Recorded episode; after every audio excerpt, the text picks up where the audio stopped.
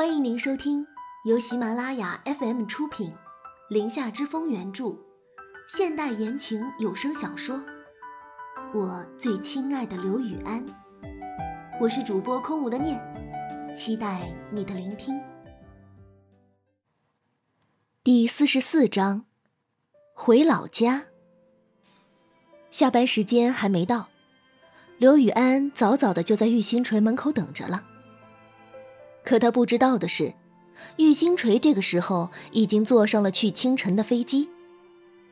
青城和南市只需要两个小时，玉星锤回来也是临时决定的。再过两天就是玉父玉母的忌日，暌违六年的青城，就在飞机刚刚落地的那一刻，竟有一种近乡情怯的感受。考上大学那年就没有再回来过青城。一个孤儿都是家，哪里都没有家。时至傍晚时分，夕阳西下，只背了一个背包回来的玉星锤，背着夕阳沿着公路走，有一种放学回家的错觉。青城的机场很少，离市里也很近。走了一段路后。天色也渐渐暗了下来。玉星锤抬手拦了一辆车，上车后，司机操着一口青城本地方言问道：“美女，干啥的？”玉星锤看着窗外，去哪里？他也不知道。嗯，先到市里吧。司机师傅热情的回复：“好嘞。”油门一踩。车子就发动了。的士司机向来热情，玉星锤长相出众，愈发热情了。一路上就跟玉星锤有一搭没一搭的聊了起来。美女，不是青城人吧？来青城是出差还是探亲啊？玉星锤本来心情就很低沉，冷冷的回答道：“探亲。”司机见他没有回答的意思。便也没有继续问下去。这就到市头啊，美女要在哪点下？望着已经变了模样的倾城，所到之处竟没有一处熟悉的地方。他能去哪里呢？就到西河酒店吧。玉星锤脑海能想起来的，就只有这个酒店了。倾城最大的一个星级酒店。司机从后视镜里打量了他一眼，缓缓地说道：“美女，西河酒店已经不叫西河，它早就被金氏集团收购了，现在叫金木大酒店。”玉星锤心下一沉，金氏是老金的产业。话说回来，他已经很久没有跟老金打电话了，那就去他附近的酒店。他并不想跟金氏有任何的瓜葛，那些嘲讽、蔑视，他还言犹在耳。司机将车停在了金木大酒店旁边的小溪主题酒店。司机说：“这是西河酒店老板的儿子开的店。”玉星锤看着这家招牌只有“金木大酒店”一个字大的酒店，竟颇觉得好笑。进门，前台也没有人。玉星锤环顾了一下，这里面的布置装修也还算精致，跟寒酸的招牌还是不能相提并论的。有人吗？玉星锤对空无一人的室内喊道。这时，从前台站出来一个打扮时尚的少年，他左手上的花臂立刻吸引了玉星锤的注意，右耳上那只硕大的环状耳环更是夺目。非主流小王子这六个字，在玉星锤的脑海里浮现，一股少年气扑面而来。那人见到玉星锤，也是眼前一亮，轻快的迎了上来。有人，有人。玉星锤心情不好，面无表情。这样的他，竟生出了一种高冷范儿。这会儿，他的视线集中在了后面墙上。那一排的世界各地的时钟上面，少年见他不说话，又问了一句：“你好，是要订房吗？”玉星锤的视线从墙上收了回来，他看着少年，缓缓说道：“嗯，请给我订一个标间。”说着，他从包里拿出了身份证，递了过去。少年下意识的多瞄了几眼他的证件照，纯素颜的五官也很是精致，真是个出挑的美人儿。好看的人总是有一种莫名的吸引力。少年递过玉星锤的身份证，笑着说道：“玉小姐，你的名字跟你人一样美丽。你好，我叫何西，认识一下。”玉星锤看着他伸出的手，一脸的少年气，不由得轻勾唇角。回握了过去。你好，荷西看到他的莫名笑意，也跟着笑了，立马熟络的带着他，就将他往房间里带。我可以叫你星锤吗？嘿嘿，这一脸讨好的笑，竟让玉星锤并不觉得生厌，颇有些邻家弟弟的可爱和亲近。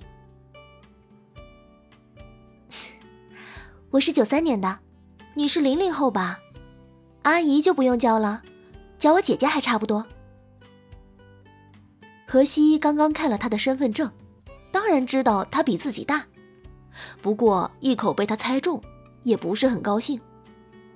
我可不是零零后，我是九零后。你们女孩子不都不喜欢被人叫姐姐吗？两人打趣间就来到了房间门口，何西开了门，就站在门口，做出了一个请的手势。玉星锤扑哧一笑，短暂的忘记了心里的不快和压抑。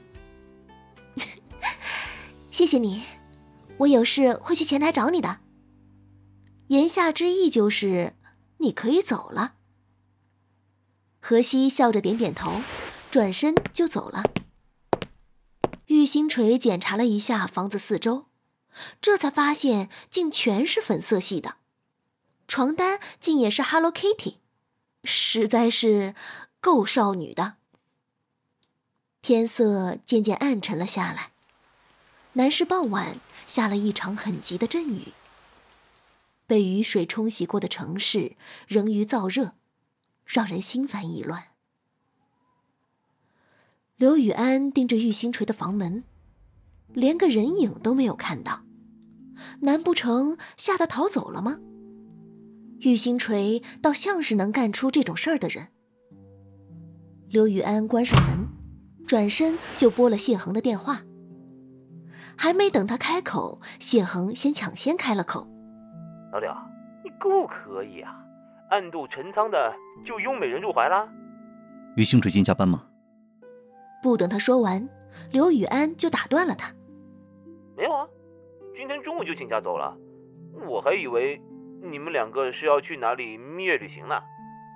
果然是逃了。刘雨安眉毛微皱，语气的不快轻不可闻。